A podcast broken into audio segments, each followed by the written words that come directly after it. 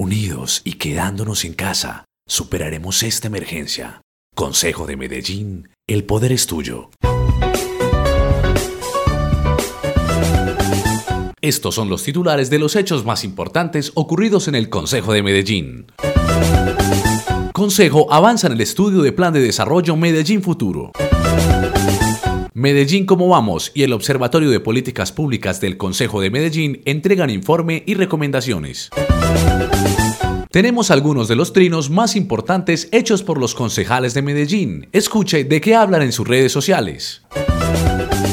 Hola Moto, un saludo de fin de semana. Cerramos con mucho trabajo en el Consejo de Medellín, reuniones virtuales y muy pronto, posiblemente el 4 de mayo, sesiones. Estamos atentos a las noticias desde el nivel nacional. Podcast Consejo de Medellín. Estuvieron Medellín Cómo Vamos y el Observatorio de Políticas Públicas de nuestro Consejo de Medellín entregando informe, observaciones y recomendaciones al anteproyecto del Plan de Desarrollo. Ante eso, los concejales y concejalas dijeron lo siguiente. Concejal Sebastián López Valencia. La ciudad que existía en el momento de la elaboración de ese anteproyecto no es la ciudad que tenemos hoy. Se tiene que replantear muchísimo este documento en dos sentidos. Uno, corregir absolutamente todo lo metodológico y estructural que todo el tema de las líneas estratégicas, de los diagnósticos que correspondan a, a la realidad, la elaboración de los programas que sean de acuerdo a las necesidades que hoy tiene la ciudad y es importantísimo que baje a los proyectos. En materia de seguridad y conforme a sus estudios de maestría en gobierno, ¿cómo lo vio? 350 páginas dentro de ese anteproyecto,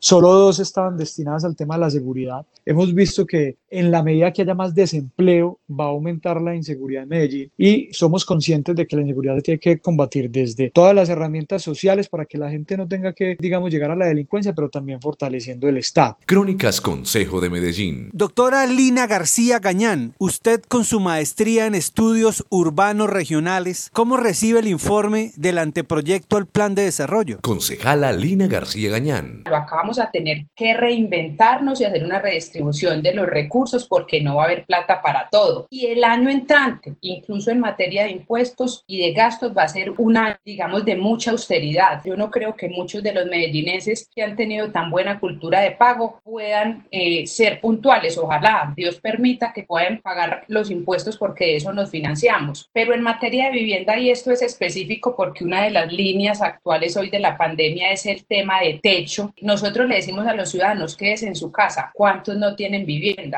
En Medellín, hacer vivienda de interés prioritario y vivienda de interés social se convirtió en un reto porque no hay suelo.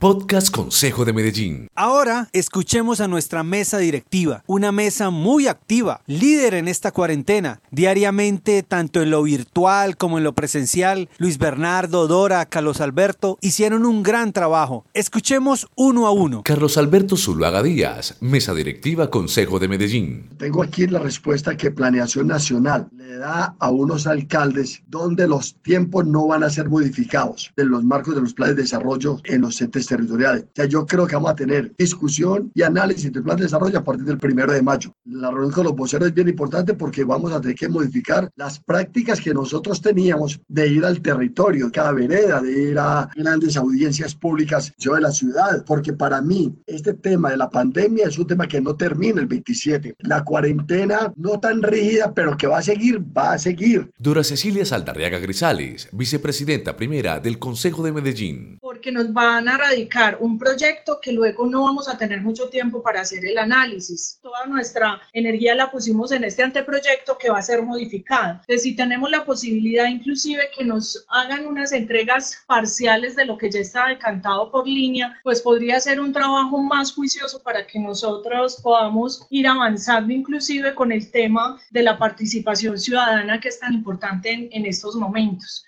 Si existen ya unos avances parciales, los podamos ir revisando. Luis Bernardo Vélez Montoya, presidente del Consejo de Medellín. Yo creo que esta conversación no termina acá, es el inicio y vendrán posiblemente en el mes de mayo ya una discusión en la cual el observatorio tendrá un papel fundamental, el observatorio del Consejo, la Medellín cómo vamos, muchos esfuerzos de ciudadanos, eh, académicos empresariales, muchos sectores irán a participar y esa es la, la esencia que nosotros queremos darle plan de, de desarrollo. Podcast Consejo de Medellín. Un gran reto el que se viene para el Consejo de Medellín. Terminamos esta crónica del análisis del anteproyecto del plan de desarrollo con la voz del concejal Sebastián López, miembro de la Comisión Primera. Allí también está Daniel Carvalho, Alex Flores, varios concejales quienes tendrán en sus manos el estudio final del plan de desarrollo. Concejal Sebastián López. Estoy seguro que desde la Comisión Primera del Consejo y con todos los compañeros vamos a solucionar este tema y vamos, digamos, a, a enderezar y a darle el mejor plan de desarrollo a la ciudad de Medellín. Nos toca darle un viraje completo al plan de desarrollo. Y somos nosotros, el Consejo de Medellín, que nos eligieron para eso, da hacerlo de la mejor manera. Que en este momento nosotros no le podemos fallar a Medellín y Medellín necesita un viraje y necesita el mejor plan de desarrollo en toda su historia para sacar a Medellín adelante otra vez. Crónicas Consejo de Medellín. Cerramos el podcast de hoy, de fin de semana. Joan Moto nos tiene los movimientos en Twitter de nuestros corporados y corporadas. Así es, Juan David, yo le tengo algunos de los tweets que hicieron nuestros concejales a lo largo de la semana.